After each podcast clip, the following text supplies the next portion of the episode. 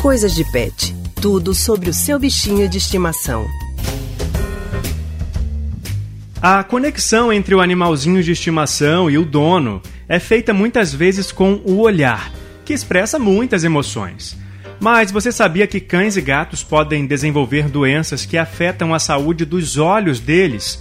Na coluna Coisas de Pet dessa segunda-feira, vamos falar dos problemas que prejudicam a visão dos animais de estimação e também como preveni-los. Estamos com a nossa colunista Priscila Miranda. Oi, Priscila, boa tarde para você. Seja muito bem-vinda ao Rádio Livre de hoje. Olá, Leandro. Boa tarde para você e para todo mundo que nos acompanha ouvindo a Rádio Jornal. Priscila, além da visão ser muito importante para os animais, essa ligação com o olhar dele, com o tutor, também pode indicar se há algum problema acontecendo, não é isso? Isso mesmo, Leandro. Essa forma de se comunicar com os humanos é muito importante para os pets, né? Já que eles ainda não falam. Mas é fundamental na criação de um cachorrinho ou gatinho estar atento aos olhos deles, porque muitas doenças podem surgir e, se não forem tratadas, podem ter consequências graves, levando até a uma cegueira. Eu conversei com a médica veterinária Isabela Alcântara, que explicou que alguns tipos de animais precisam de uma maior atenção quanto à saúde dos olhos.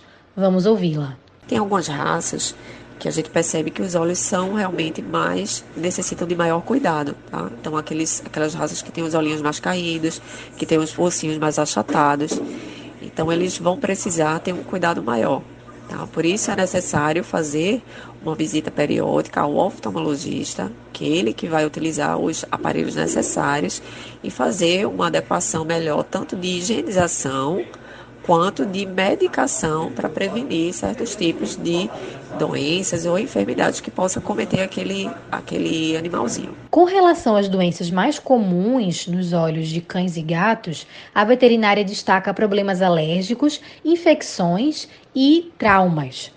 É interessante falar também que os pets, assim como nós seres humanos, podem desenvolver doenças como glaucoma e catarata. E como podemos prevenir que essas doenças afetem os bichinhos de estimação, Priscila? Observação constante, Leandro, de como o animal se comporta, se há alteração nos olhinhos dele e, claro, um acompanhamento periódico com o médico veterinário. Isabela Alcântara reforça essas dicas. É, a gente precisa manter uma regularidade tá, com o médico veterinário oftalmologista, tá? Ele é o mais indicado para poder estar tá utilizando os aparelhos necessários, principalmente medindo a pressão ocular, verificando a lubrificação ocular e a partir daí, né, identificando qual a necessidade do seu animalzinho, ele vai indicar uma medicação mais correta, uma limpeza mais correta.